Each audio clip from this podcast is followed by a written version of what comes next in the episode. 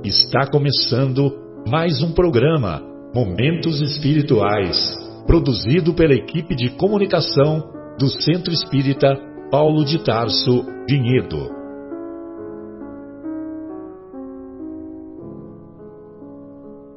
Se guardas contigo o estigma do sofrimento, indagando pela solução dos velhos problemas do ser e da dor, se percebes a nuvem que prenuncia a tormenta e o vórtice traiçoeiro das ondas em que navegas, vem conosco, estudemos a rota de nossa multimilenar romagem no tempo, para sentirmos o calor da flama de nosso próprio espírito a palpitar e morredouro na eternidade, e acendendo o lume da esperança, perceberemos juntos em exaltação de alegria que Deus, o Pai de infinita bondade, nos traçou a divina destinação para além das estrelas.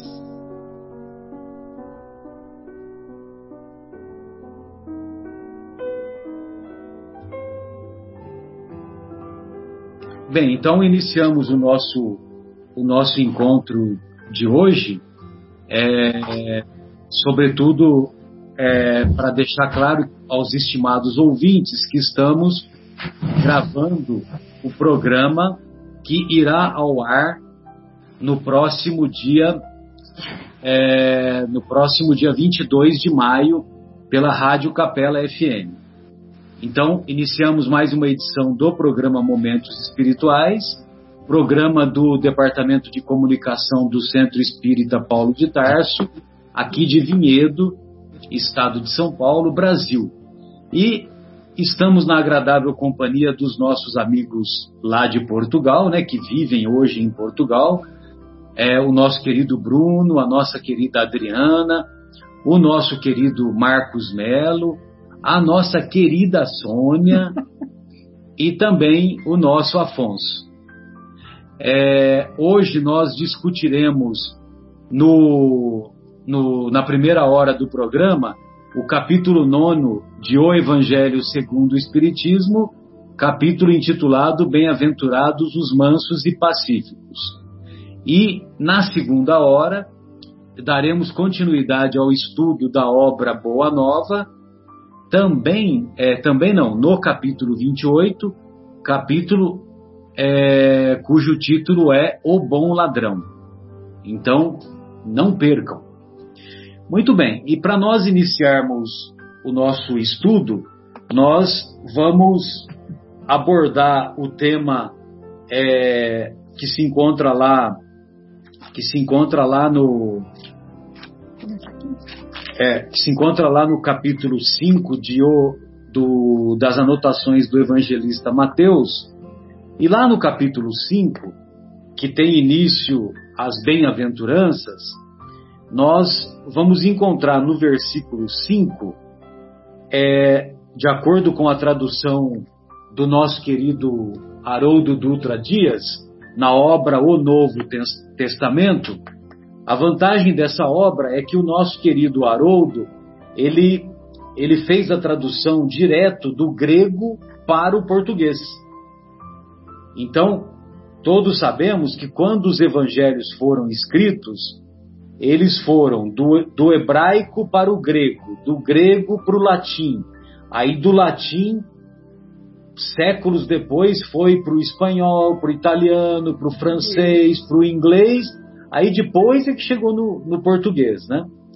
Então, o, o nosso Haroldo pegou a tradução do original grego e trouxe direto para o português o professor Severino Celestino, ele também faz esse trabalho, só que ele pega e, trans, e, e ele pega do original hebraico e vai pa, direto para o português.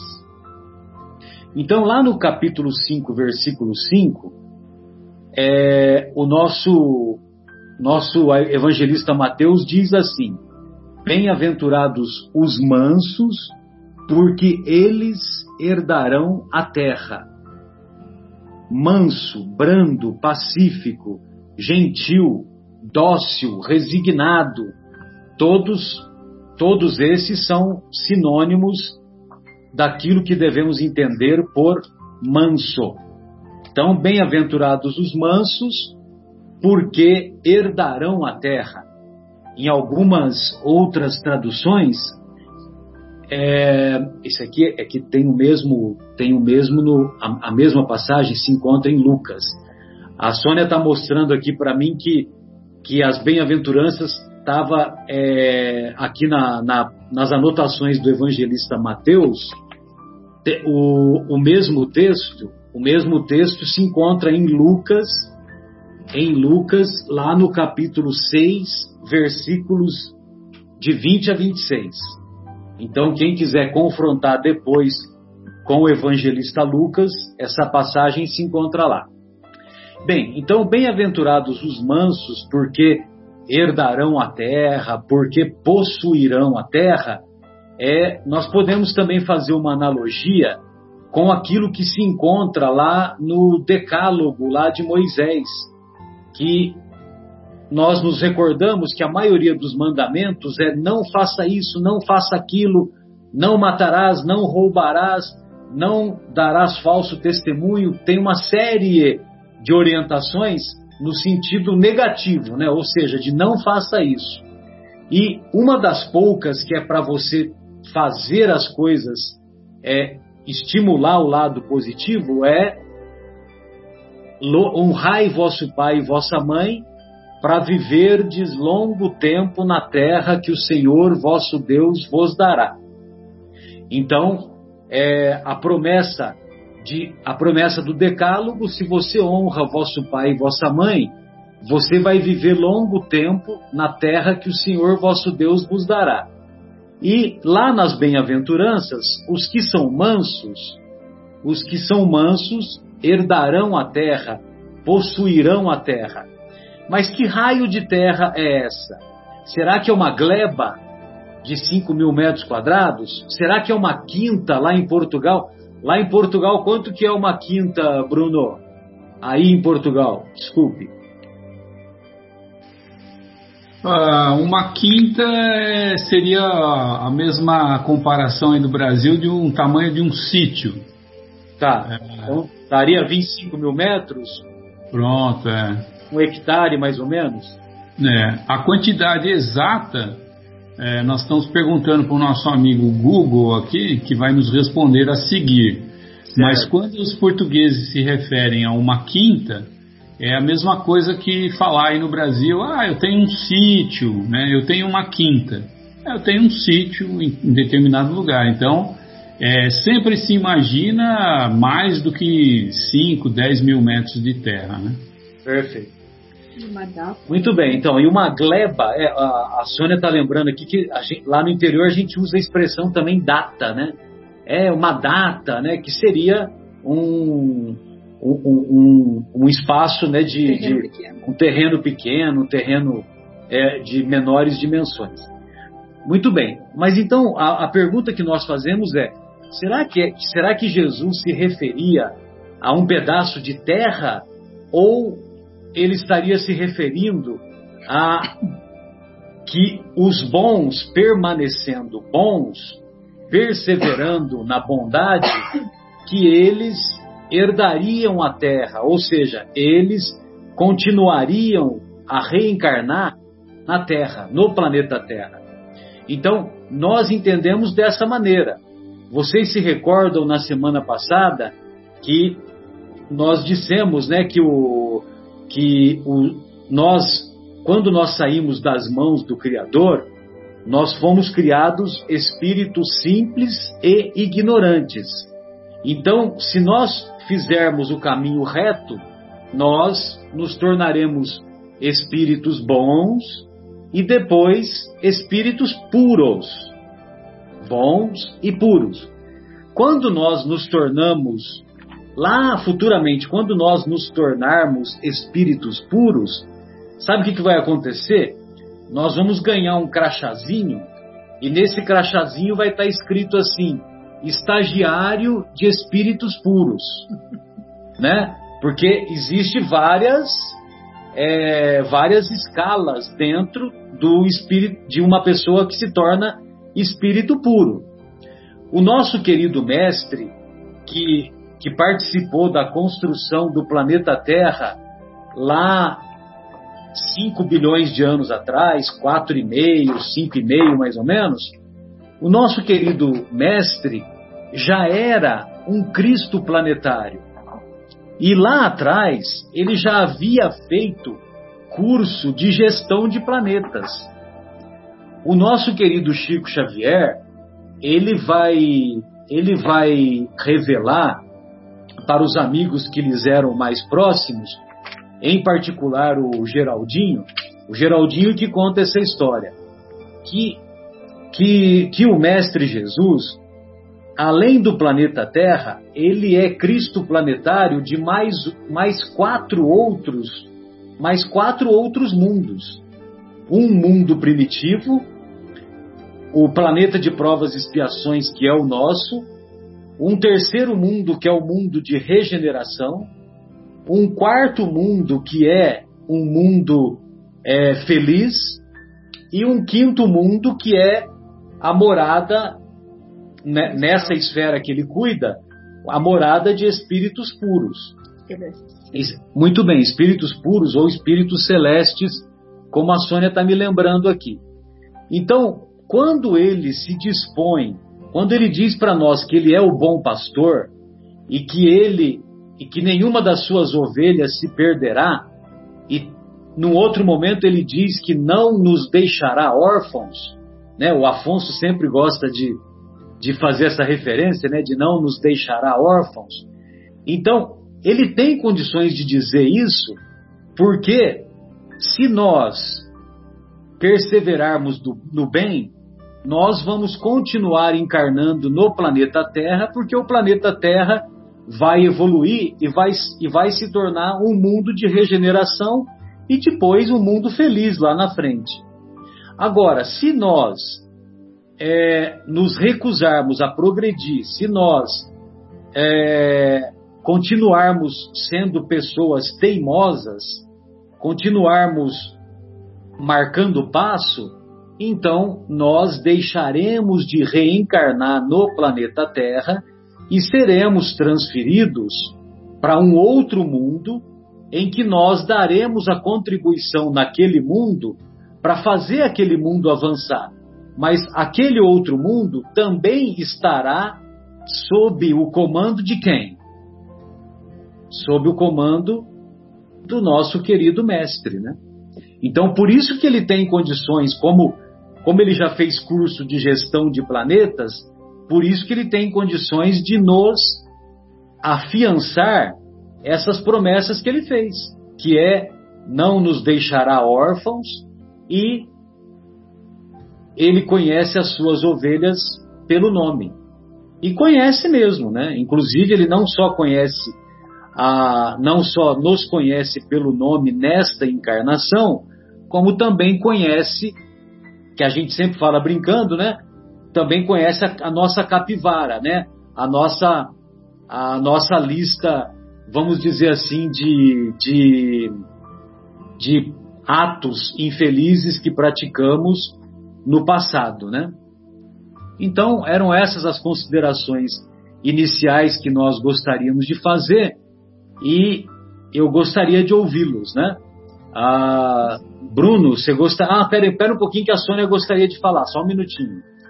É, eu só queria dar uma pincelada que eu achei interessante, né? Herdar a terra também é que hoje nós temos o quê? Quem é que é da terra? São aqueles que são os algozes, aqueles que são maliciosos, né? Aqueles que, que furtam, aqueles que corrompem, e geralmente eles são audaciosos, ocupam cargos eh, eh, elevados na política, nas gestões de qualquer firma, indústria, né? Então esses indivíduos acabam que eles são os que manipulam os bons. Os bons sempre abaixam a cabeça e acabam atendendo a essa situação. Não mais porque hoje nós estamos tomando uma postura mais ativa, principalmente no consenso político, né? Mas herdar a terra também, quando Jesus fala, é que vai chegar um tempo, uma era, uma época que só os bons estarão presentes aqui no planeta Terra.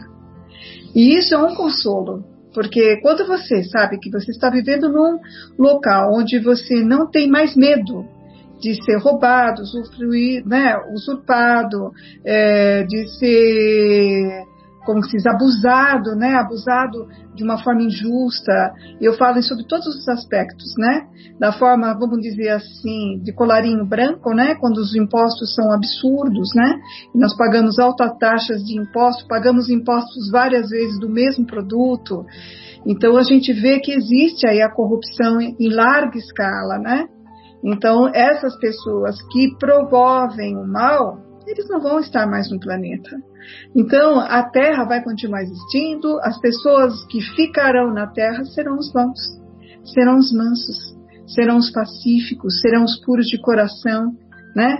Serão aqueles que aflitos de outrora serão não serão mais aflitos, né? Porque suas aflições não serão tantas é, como era no passado, né? Porque não sendo mais um planeta de prova, não sendo mais um planeta de expiação ou provas e expiações, vamos jogar no plural, uh, o, a maneira de viver na Terra ela vai ser mais construtiva no sentido de ganhar conhecimento, aprimoramento da sua capacidade moral e ética, né? E elevação do nosso espírito. Então a gente pode ver também esse aspecto que, de herdar a terra. Porque aqueles que não entrarem nas condições de uh, repugnar o mal que o seu espírito é capaz de alimentar, aqueles que não se modificarem, aqueles que não fizerem a reforma íntima, esses não vão herdar, eles serão removidos, e a gente sabe disso. É, a livro A Gênese, o último capítulo do livro A Gênese segundo o uh, Espiritismo, né, que é uma obra da, do Allan Kardec, ele comenta isso, a necessidade de que esses sejam removidos para exatamente não atrapalhar a evolução daqueles que permanecerão ou que virão aqui com essa ideia de construção de um planeta novo construção de uma sociedade nova, construção de uma a sociedade que eu falo inclui aí cultura, artes, inclusive até o regime de, de governabilidade vai ser diferente. Não vai ser mais essas eh, governabilidade que a gente tem de eleições, né? Ninguém vai procurar fazer caixa 2 para poder angariar dinheiro, para poder é, praticar, é, como se diz, aquelas velhas coisas sobre é, a promoção, né, de, como a gente fala, de panfletinhos, santinhos, ou mesmo ocupar um espaço na TV para falar sobre as promessas que nunca são feitas, né? Que o povo já cansou dessa situação. Mas eu acho que esse é o lado bom, né, de um planeta positivo. Eu vejo também nessa ótica, não sei se vocês veem também, quiserem complementar. É, e só para vale, vale a pena nós é, mencionarmos que essas mesmas pessoas que, que causam esse, que são é, né?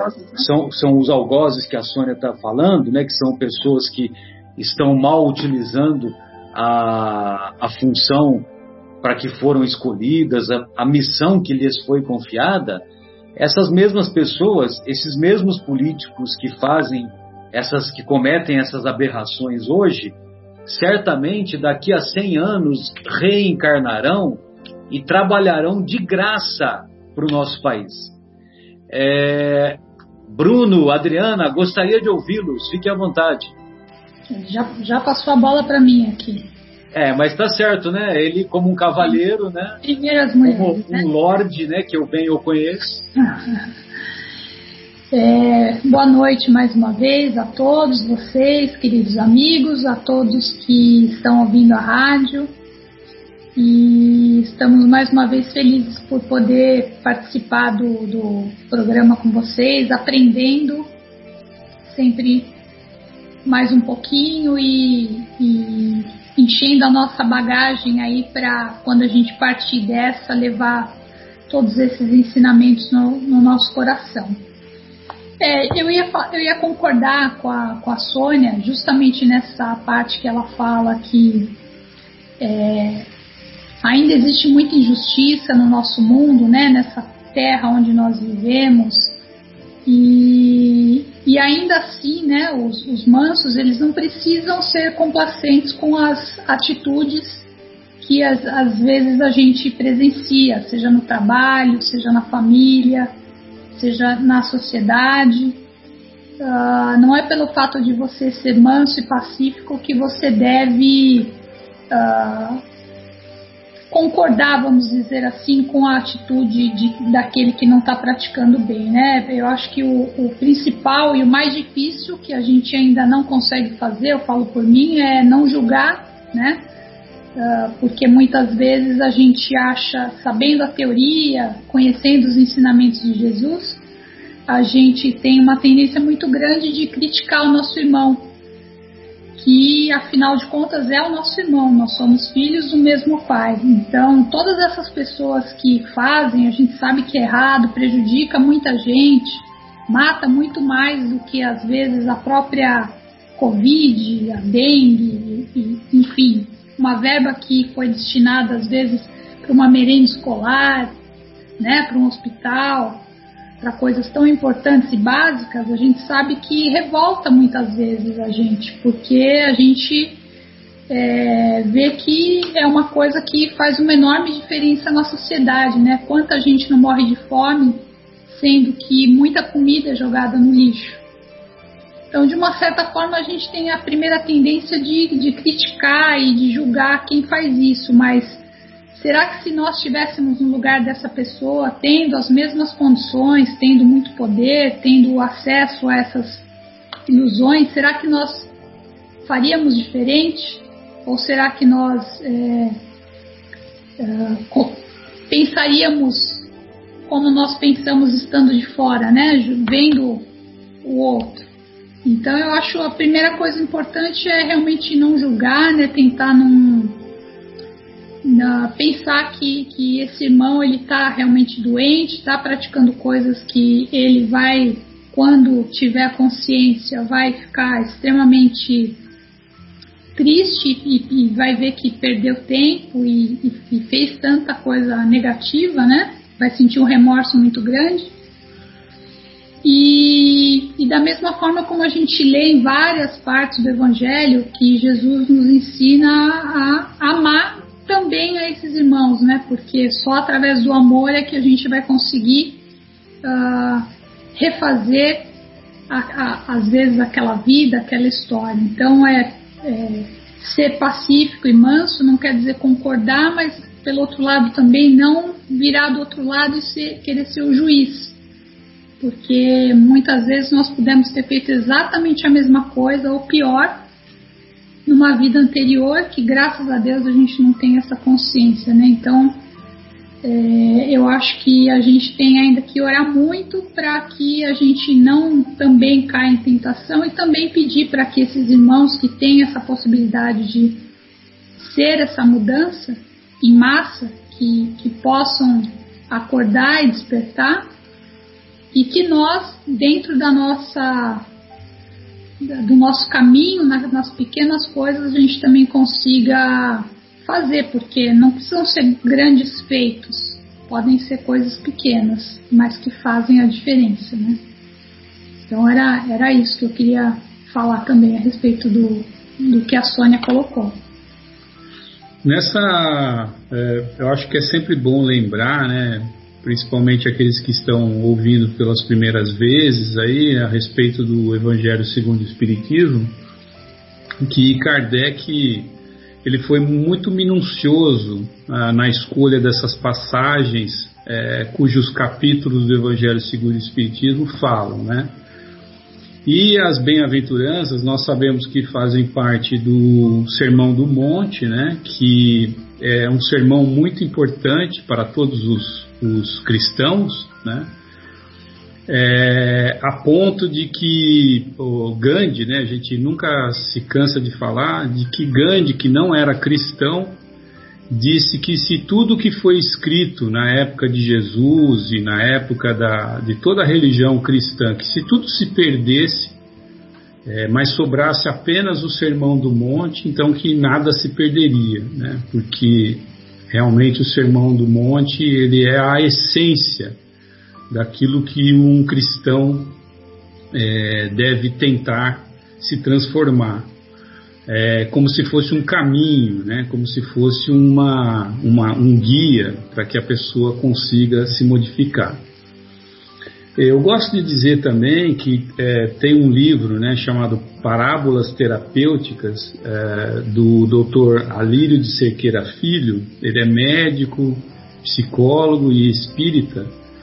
E ele pega as parábolas de Jesus e tenta é, determinar por trás dela né, qual, qual foi o ensinamento e aquilo que Jesus quis trazer né, para nós com as parábolas que ele dizia, né? E nessa parte das bem-aventuranças, ele sempre faz questão de falar, né, como o Marcelo falou no começo, que as traduções elas perderam muito dos significados, né, porque simplesmente passaram por muitas línguas. É, do grego foi para o latim, do latim foi para outra língua, e muitas línguas é, muitas vezes elas são pobres para expressar realmente a, aquilo que está de ensinamento por trás. E ele diz exatamente isso, né? O Alírio Cerqueira Filho ele fala que, que esse bem-aventurados, né? É, não significa uma coisa que você receba, mas sim uma coisa muito mais dinâmica que você conquista. É uma conquista, né? E dentro dessa ideia, ele sempre assemelha mais a palavra bem-aventurança como, assim, tipo, para nós seria avante. Avante em direção da conquista, porque ela lhe trará o prêmio, no caso, a herança da terra, né? É, bastante já se colocou a respeito desse simbolismo de herdar a terra. Né?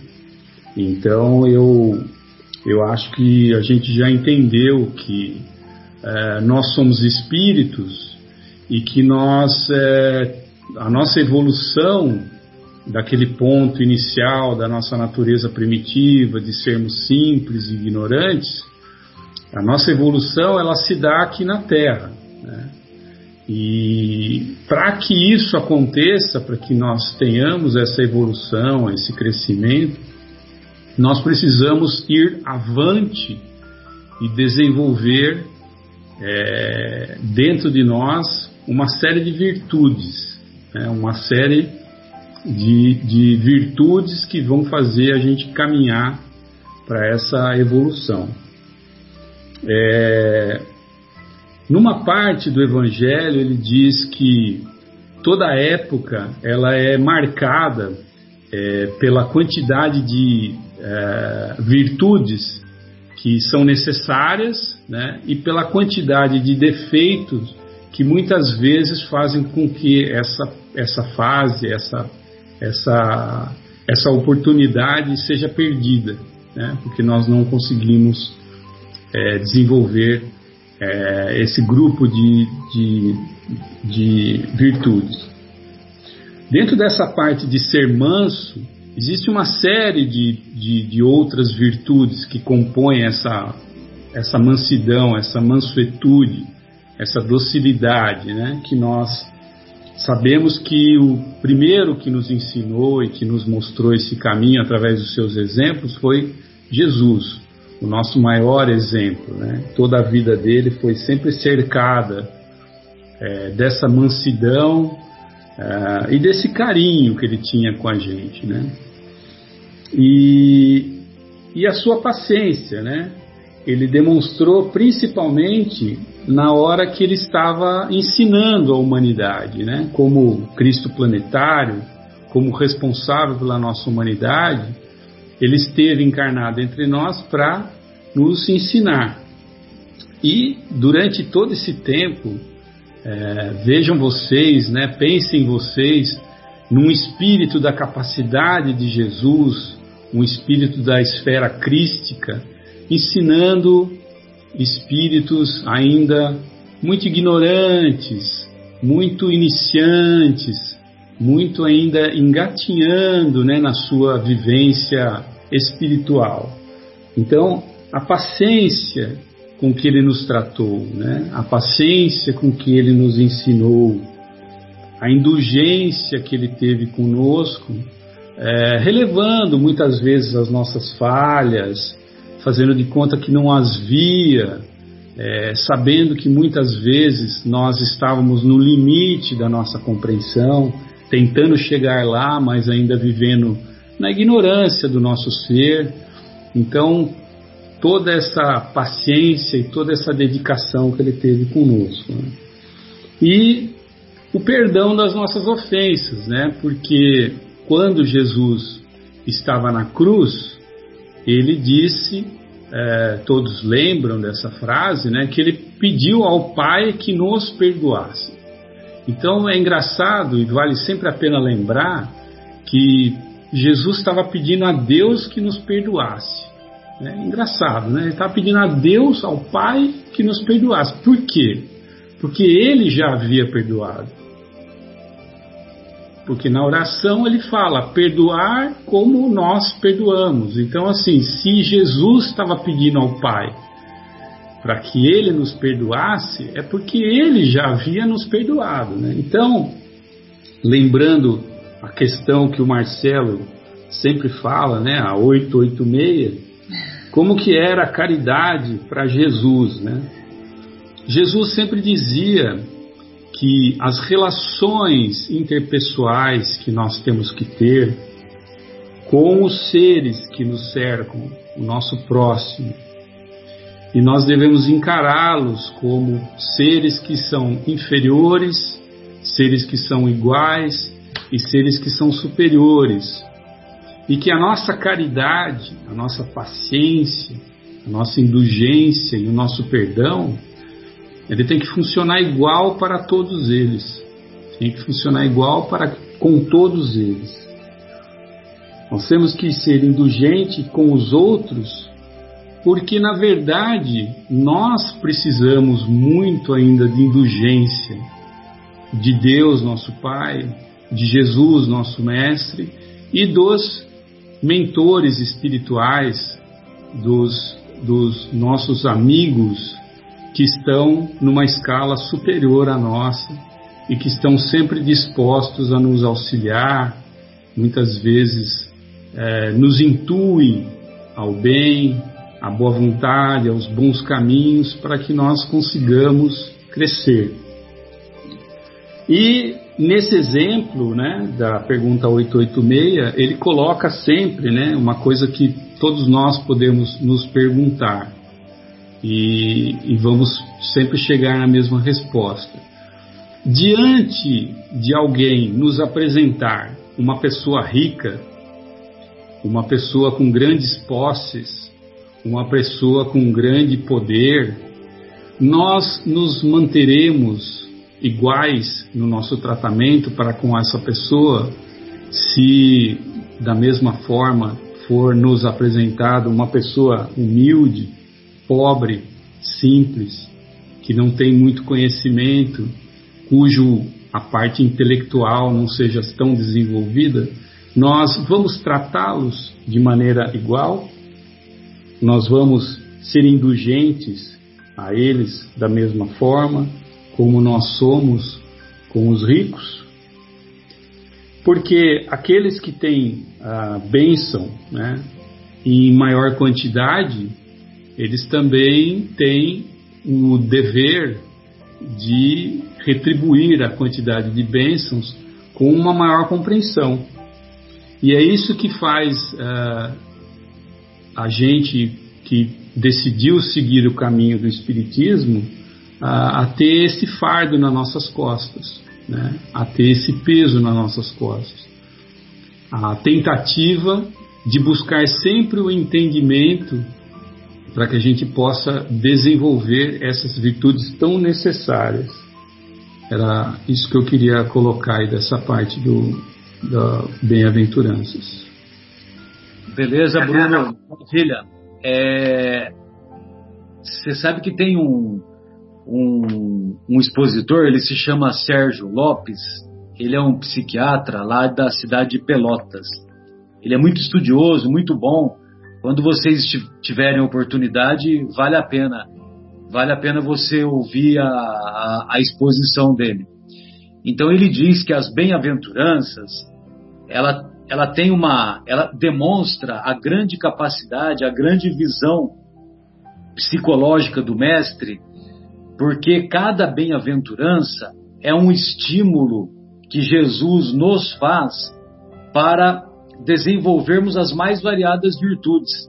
Então, quando ele diz bem-aventurados os aflitos, então ele nos estimula a desenvolvermos a resignação, Bem-aventurados os pobres de espírito, a humildade. Bem-aventurados os mansos e pacíficos, não só porque herdarão a terra, como também nos faz desenvolver a gentileza, a docilidade, a termos olhos doces com as imperfeições dos outros, né, que é o, o que ele quer dizer lá na, na, na resposta da pergunta 886, e assim por diante. Então, não à toa, vocês já devem ter visto um dos livros aí que tinha nas bancas de jornais. Existe banca de jornal ainda? Alguma, algumas, alguns lugares ainda existe, né? É, então, mas vendia-se um livro que estava assim: é, Jesus, o maior administrador do mundo, Jesus, o maior psicólogo do mundo, e assim por diante, né? E não à toa a, a, as bem-aventuranças elas se revestem desse aspecto, desse estímulo que, que, a, que o Mestre nos faz para desenvolvermos as virtudes. É, o Afonso, gostaria de ouvi-lo, querido. Fique à vontade. É, meu abraço fraterno a todos os nossos amigos que estão nessa nossa tarefa de hoje, muito agradável e aos nossos ouvintes. É, o capítulo 9, cuja bem-aventurança nos fala de bem-aventurados os mansos e pacíficos, e a afirmativa de Jesus nos dizendo que os mansos e pacíficos herdaram a terra, é, fica bastante claro para todos nós que há um grande planejamento espiritual de progresso e de administração dos nossos recursos, quando há dois mil anos atrás já sabíamos que a nossa humanidade e o nosso planeta passaria por uma fase de transformação, permanecendo nele aqueles que estivessem melhor integrados à lei de amor que o Cristo nos trazia a oportunidade. É, isto eu enfatizo, embora o Bruno e o Marcelo já tenham dito, eu acho que nunca é demais nós nos lembrarmos, porque estamos mal acostumados a entender as coisas do céu, as coisas do alto, as coisas da espiritualidade como grandes coincidências ou fatores que nos trazem benefício, improvisados para nos socorrer e nos atender, quando a realidade não é essa. Nós temos uh, mentes poderosas nos auxiliando no planejamento do nosso crescimento, da nossa, do nosso desenvolvimento e evolução. E essa evolução, o Bruno enfatizou um aspecto do Cristo que eu quero retomar, a incomensurável paciência desse mestre a lidar conosco e as nossas dificuldades próprias da nossa condição, mas que são tremendamente desconfortáveis de conviver. Porque ainda estamos nos debatendo com aquilo que o Cristo nos trouxe há dois mil anos atrás. É um tempo razoável, são dois milênios. Nós ainda estamos tentando digerir esta informação e fazer com que ela vaze em nossos atos e palavras. Nós ainda temos dificuldade em sermos mansos e pacíficos. Nessa fase atual que passamos, no isolamento social, convivendo de forma não espontânea, mas respeitando a orientação das autoridades sanitárias, nós estamos convivendo mais de perto com os nossos familiares. Lógico, aqueles que estão vivendo uh, isolados, sozinhos, não vão sentir essa dificuldade, vão sentir a falta da convivência.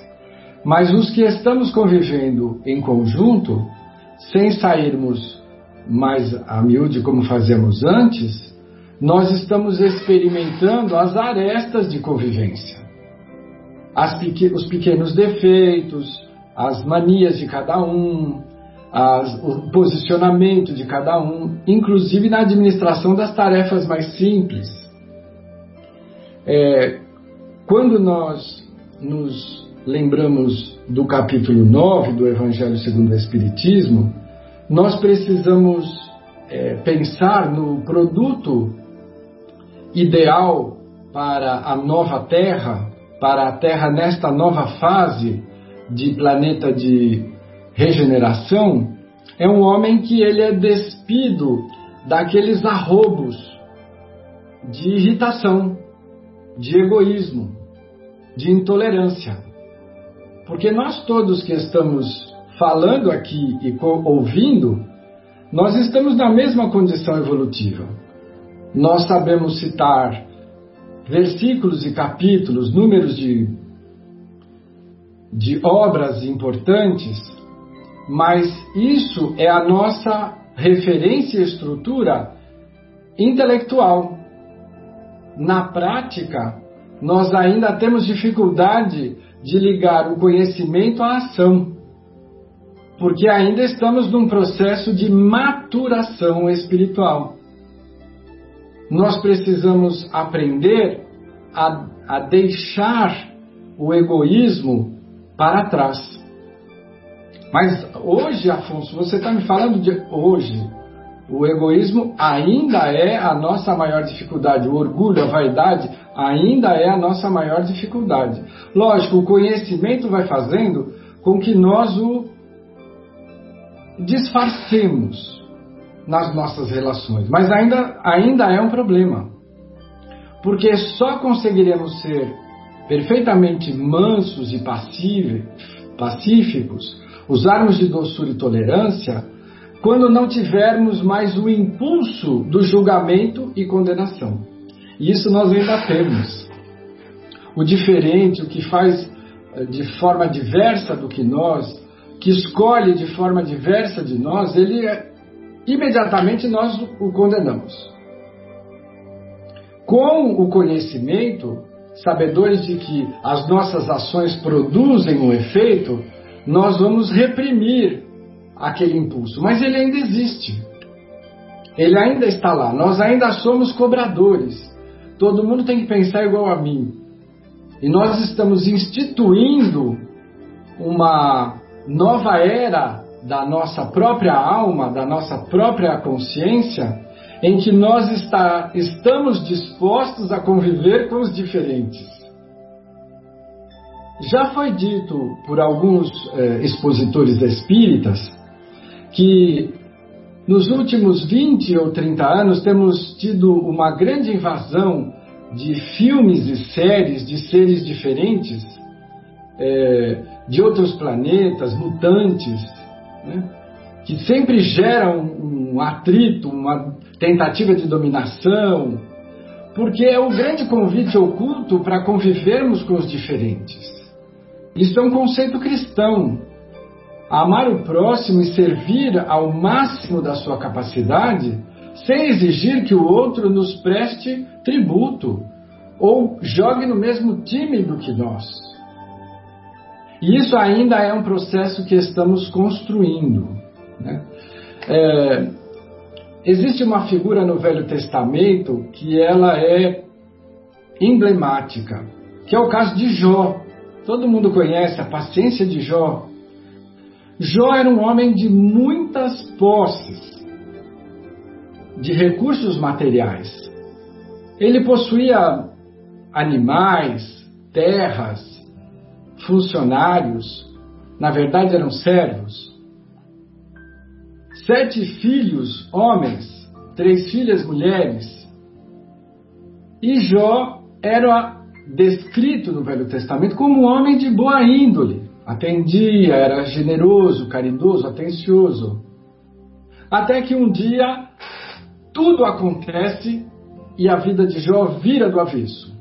A sua propriedade é invadida, os seus funcionários são massacrados, os seus rebanhos são dizimados, e ao mesmo tempo, no mesmo dia, uma tempestade muito forte desaba a casa de Jó, matando todos os seus filhos e filhas. Tudo isso em 24 horas. E Jó não se revolta, procurado por amigos que estimulavam Jó a imprecar contra Deus, ou a entender que Deus o estava castigando por erros cometidos, ele diz que não, ele nega, ele não vou dizer nada contra Deus. Deus tudo me deu e Deus tudo me tirou, seja feita a vontade de Deus. A sua esposa fica muito revoltada e Jó, para completar a cerejinha do bolo dessa situação, Jó contrai lepra, que era a grande doença que isolava a criatura do convívio. E ela, enfurecida, pede que ele clame contra Deus e ele se mantém fiel à confiança na superioridade de Deus e ela o abandona. E ele fica absolutamente sozinho, mas nesta condição. Se eu recebi todos os bens, inclusive o bem da vida de Deus, e Deus resolveu me proporcionar toda essa situação, eu vou confiar em Deus acima de tudo e me conformar. E é nesse nessa prática que mantendo a sua sintonia de confiança e fé em Deus, paciência e resignação, eu não sei nem quais as virtudes colocar para Jó, ele com o tempo recebe de Deus a bênção da saúde. Ele se recupera, ele passa a não ter mais lepra e ele volta a se aproximar de uma mulher e constitui família e vive uma vida feliz. Bom, o exemplo de Jó é o tamanho da sua é, capacidade de aceitação, de não rebeldia, que eu pessoalmente, entendam por favor que é uma apenas uma impressão pessoal, acredito que ele só conseguiu isto porque ele tinha uma profunda confiança na sua dimensão de criatura em relação a Deus, fonte doadora de toda a vida. Porque só dessa maneira você aceita que nós somos seres em evolução e dependemos de Deus para nos dar vida e oportunidade de crescimento, para que não haja revolta. A revolta existe quando cresce o nosso ego e somos orgulhosos, vaidosos, e dizer, Deus não podia fazer isso comigo, eu estava levando uma vida bacana, eu atendi um monte de gente, eu podia dar uh, emprego para tantos outros. E aí começamos a nos sentir maiores do que somos. Bem, Resumindo, a doutrina dos espíritos, 1857, publicação do Livro dos Espíritos, ela vem nos esclarecer que nós somos herdeiros de nós mesmos. Nós somos seres que co-criam, criamos com Deus. As criações de Deus são incomparáveis. As nossas criações são muito mais. São proporcionais, são temporárias. Nossos pensamentos, nossa família, nosso trabalho, nossa arte, no, aquilo que nós imprimimos a nossa energia. Mas somos criadores e criamos coisas positivas e criamos coisas negativas. As negativas precisam se destruir para dar lugar a coisas positivas e benéficas. E nisso está a grande eh, oportunidade das reencarnações. Então hoje nós temos a oportunidade de vivermos uma oportunidade reencarnatória onde retomamos aquilo que nós mal fizemos, ou fizemos pela metade, ou não fizemos, para retomar e, e fazer de forma adequada. Esta é a oportunidade que cada reencarnação nos traz. E se nós conseguirmos transformar a nossa visão, a nossa ação, numa ação mais pautada pela afabilidade e a doçura, nós iremos conquistar muito mais. Nós reencarnamos já sabendo que vamos enfrentar as dificuldades. Não é uma surpresa. Não é uma pegadinha. Aquilo que pelo qual passamos, principalmente as dores mais expressivas, são adredemente preparadas. Nós somos revestidos de cursos para nos capacitar. O Marcelo falava em administração planetária, Marcelo, é isso?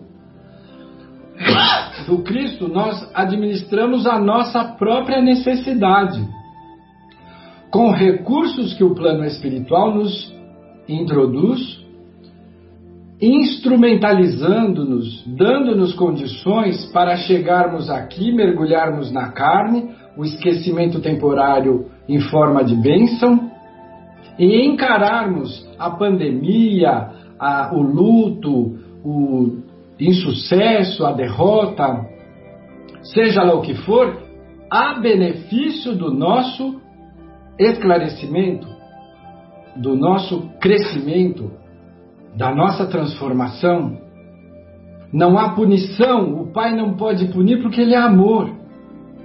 Nossa visão deformada pune, mas o Pai é perfeição. Ele nos dá chances e oportunidades de crescimento. Então a doutrina dos Espíritos nos esclarece.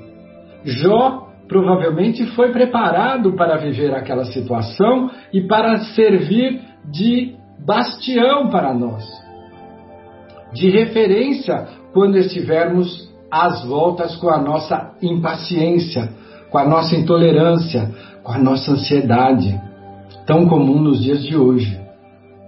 Então, acho que é uma excelente oportunidade refletirmos a respeito não só de Jó, mas da bem-aventurança do capítulo 9, para nos lembrarmos do trabalho interior que precisamos fazer com relação a nossa atual situação. Seja ela em que ponto estivermos, nós podemos melhorar, não julgando, enxergando o próximo com mais tolerância, afabilidade e doçura e tendo mais compaixão, lembrando de que nós somos os primeiros beneficiados da compaixão do Pai. Então temos a obrigação moral de conceder compaixão também. É, o último item dessa, desse capítulo é obediência e resignação, mas eu acho que se nós entrarmos nela, nós, nós vamos tomar um espaço muito expressivo.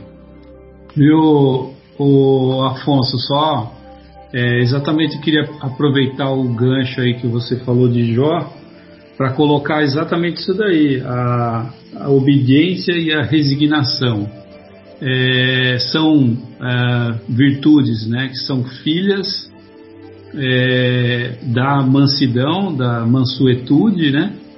E que hoje em dia, para nós, acho que é muito difícil a gente é, se dobrar a esses, essas, essas virtudes, porque nós ainda confundimos muito, né? Porque a gente acha que quem é obediente e resignado é, são pessoas que não têm vontade própria e que não expressam os seus sentimentos. E isso é, nessa passagem do, do, do, capítulo do Evangelho segundo o Espiritismo, tem uma instrução dos Espíritos que fala que nós devemos interpretar a obediência como conhecimento. Nós devemos ser obedientes porque nós entendemos o que está acontecendo. E aí então a obediência vai ser fruto da razão e não do fato de nós não termos é, vontade própria.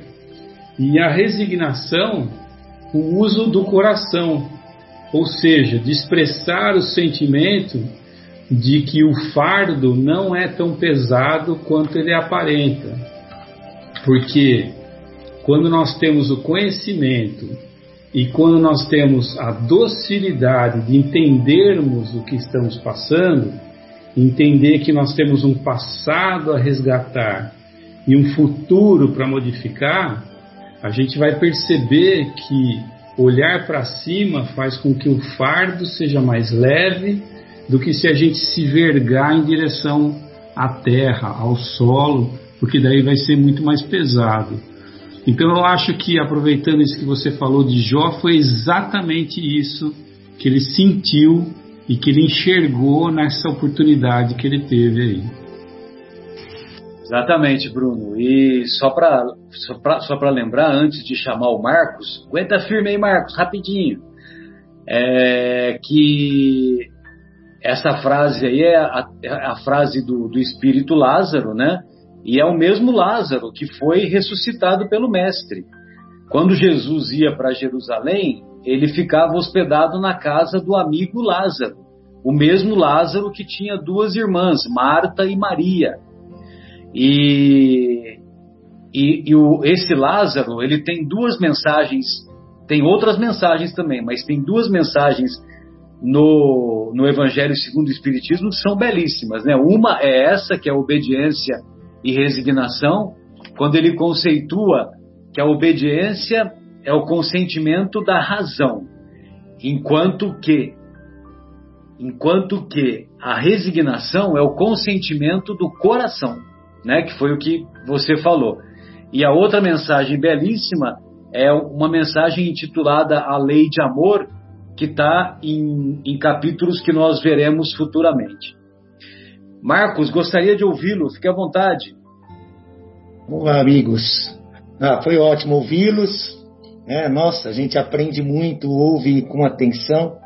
E Bom, Marcelo, pegando um, pincelar um pouquinho de cada coisa assim, né, pelo menos o que foi falado, é, quando você bem cita aí a herdarão a terra, né, a gente vê todas as, as, as traduções, né, quando fala herdar a terra, o T, terra com T maiúsculo, né, ou seja, estão falando em planeta, não estão falando realmente na, na terra, é, é terra com T maiúsculo. E que a gente olha para trás na história, a gente vê o quanto que esse planeta melhorou. Ele sutilmente, né? Tem muito a melhorar ainda, mas sutilmente já houve melhoras, né? É, Jesus mesmo, quando estava ali na, na cruz, né? Preste ao, ao seu desencarne, né? Que ele nos perdoa, né? Pede ao Pai para nos perdoar, porque ele já está nos perdoando também, né? Ele complementa, né? que eles não sabem o que fazem. Então, é, para ele, nós éramos ainda crianças, né? É como se fosse um bebê. Quebrou um copo lá, o que você vai fazer com seu filho de um ano que derramou leite no tapete, né? Ele não sabe o que está fazendo. Né? Não adianta você reprimir. Vai lá, trata-o com carinho, de imediato já o perdoem, né? Porque ele é um bebê, né, não sabe o que, o que, por que ele derramou aquilo. Então era como Jesus nos tratava né, é, e nos trata, evidente, né? É, o planeta melhorou. A Sônia foi muito feliz em citar o último capítulo da Gênese, que é a renovação, né? A renovação planetária. É, eu me lembro de passar há décadas atrás por uma cidadezinha do sul de Minas, pequenininha, ali, bem na, quase na divisa, perto da minha cidade natal de Guaxupé. Passei por dentro dessa cidade, Marcelo, você conhece aquela região. A cidadezinha era um, quase um vilarejo. ela tinha uma forca na praça. Né? Tinha uma forca. Eles deixaram a forca ali para lembrar dos tempos terríveis que eram, né? É, esse tipo de coisa que acontecia. Então, nós vemos que é evidente que ainda tem muito disso, né? Em muitos países ainda, né? Que você julga, uh, o julgamento é feito naquele momento e já se sacramenta, né? Enfim, mas melhorou-se né, bastante, sutilmente nessa questão, né? De, de, dessa brutalidade que o ser humano tinha. Né? E, e também nós analisamos que qual era a população do mundo há 20 séculos atrás. Né? Era pequena. Né? Poxa, mas hoje nós temos quase, ou mais, quase 8 bilhões, 7 bilhões e meio de pessoas aqui. Da onde vieram esses espíritos? Né? Eles vieram para herdar essa terra também. Vieram de outros. Aí a gente começa junto ao Espiritismo, a acreditar nessas pluralidade dos mundos habitáveis, né? Aonde existem mundos mais atrasados, da onde esses espíritos estão vindo para um mundo melhor, que é o nosso planetinha, né? Só que tem de muito a melhorar, né? Tem de muito a melhorar com esta renovação interior de cada um, né? não basta apenas, se nós formos analisar daqui a 100 anos, é, se formos analisar daqui a 100 anos, a população todinha está renovada. Né? Ninguém, raramente alguém vai durar mais do que 100 anos a partir de hoje.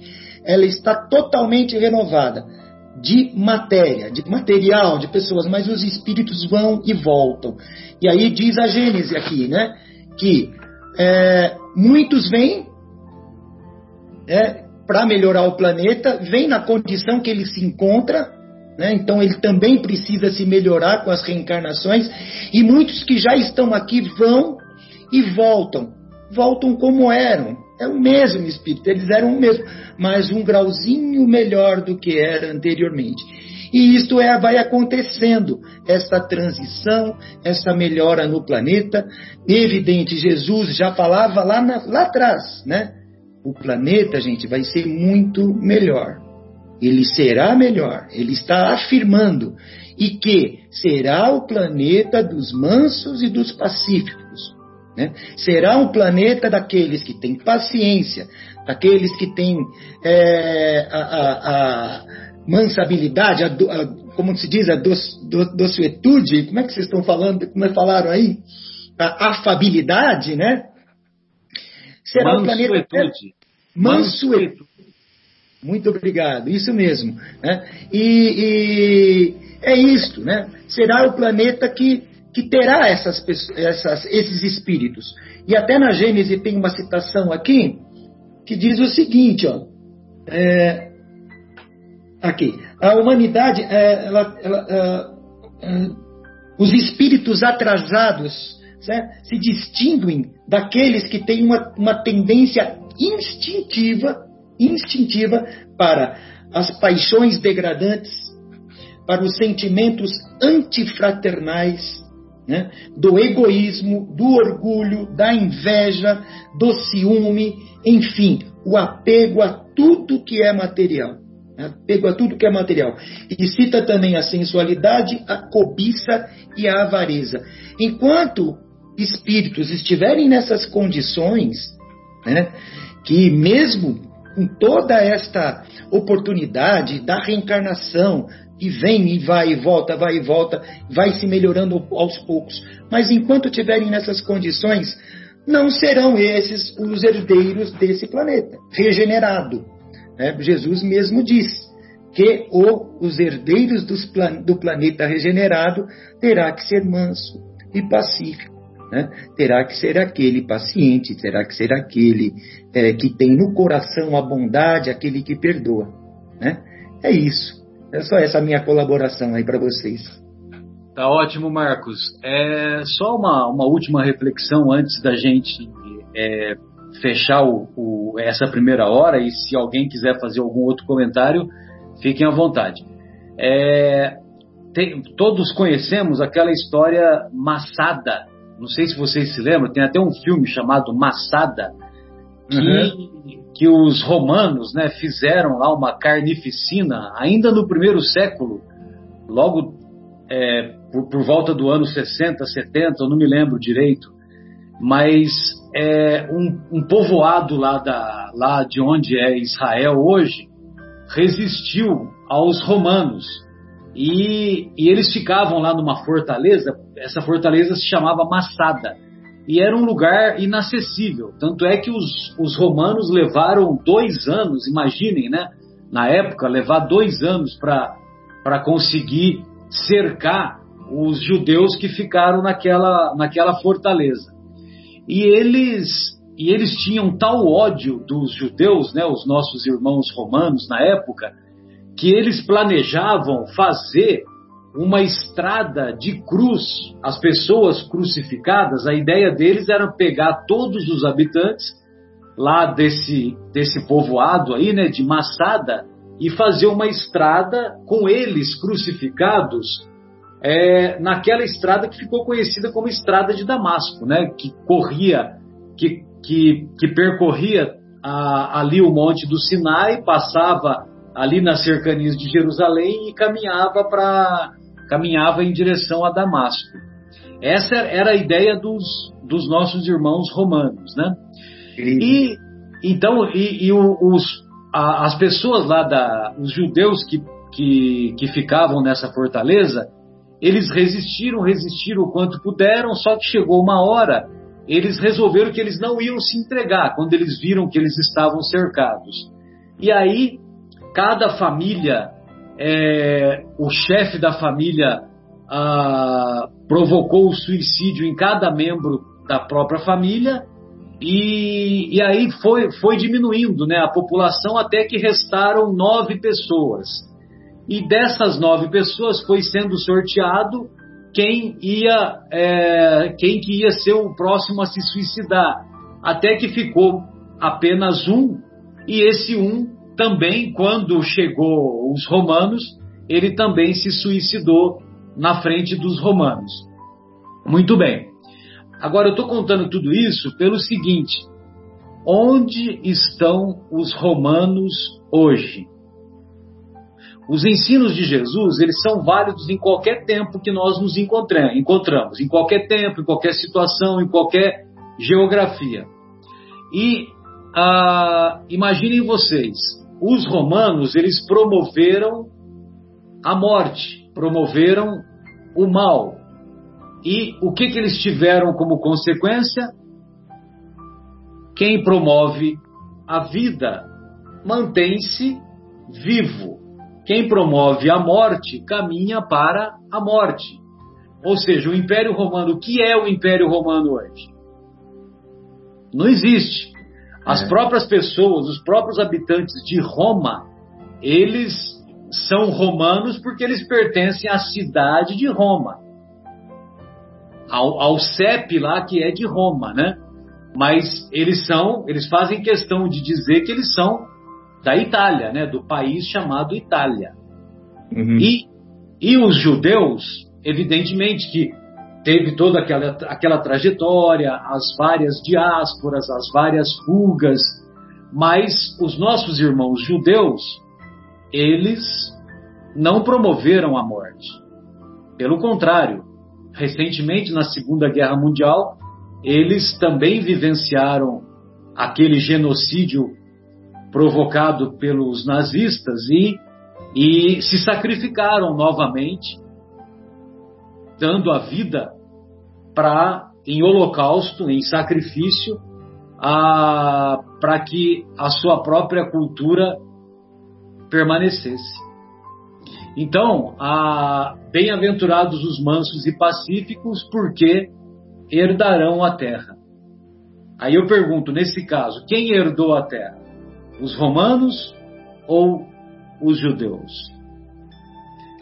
Amigos, fiquem à vontade. Quem gostaria de fazer um comentário, senão nós finalizaremos essa, essa primeira parte e iniciaremos o estudo do, do, do Boa Nova, do capítulo 28.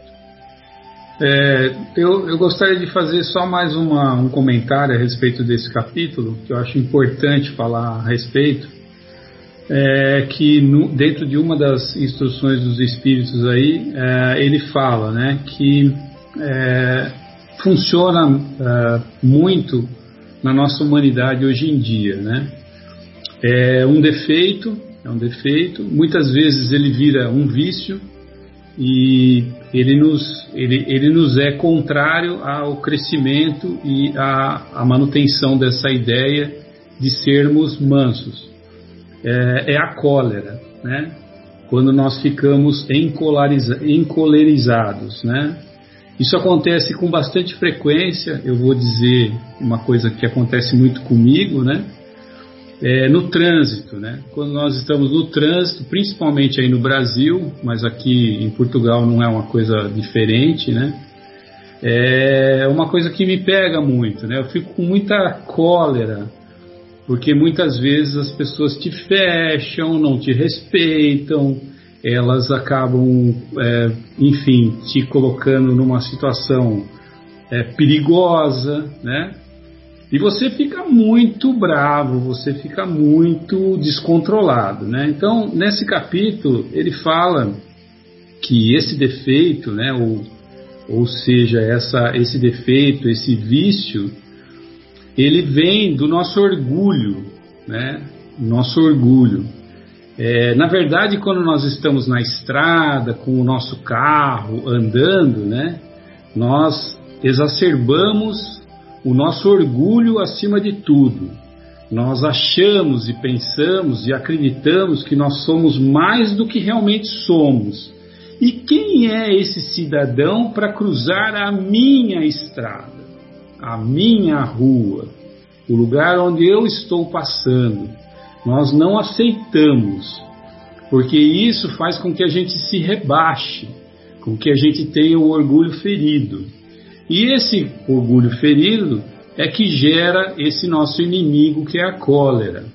E muitas vezes a gente acompanha nos noticiários, é, infelizmente, que nessa situação de cólera a pessoa comete um ato do qual ele vai se arrepender para o resto da existência dele, que ele não vai conseguir voltar atrás. Então a gente tem que pensar isso. Quando nós tivermos aquele momento que ele fala de demência passageira, a gente tem que contar, no mínimo, viu Marcelo? No mínimo até mil, eu diria, antes de a gente tomar uma atitude. Porque é o nosso velho orgulho nos tentando novamente. Sem dúvida, não devemos tomar decisões movido pelo ódio do momento, sem dúvida. Bem, então, então amigos, daqui a pouquinho nós encerramos então essa primeira parte do nosso estudo e retornaremos em instantes com a segunda parte do, da continuidade do estudo da obra Boa Nova.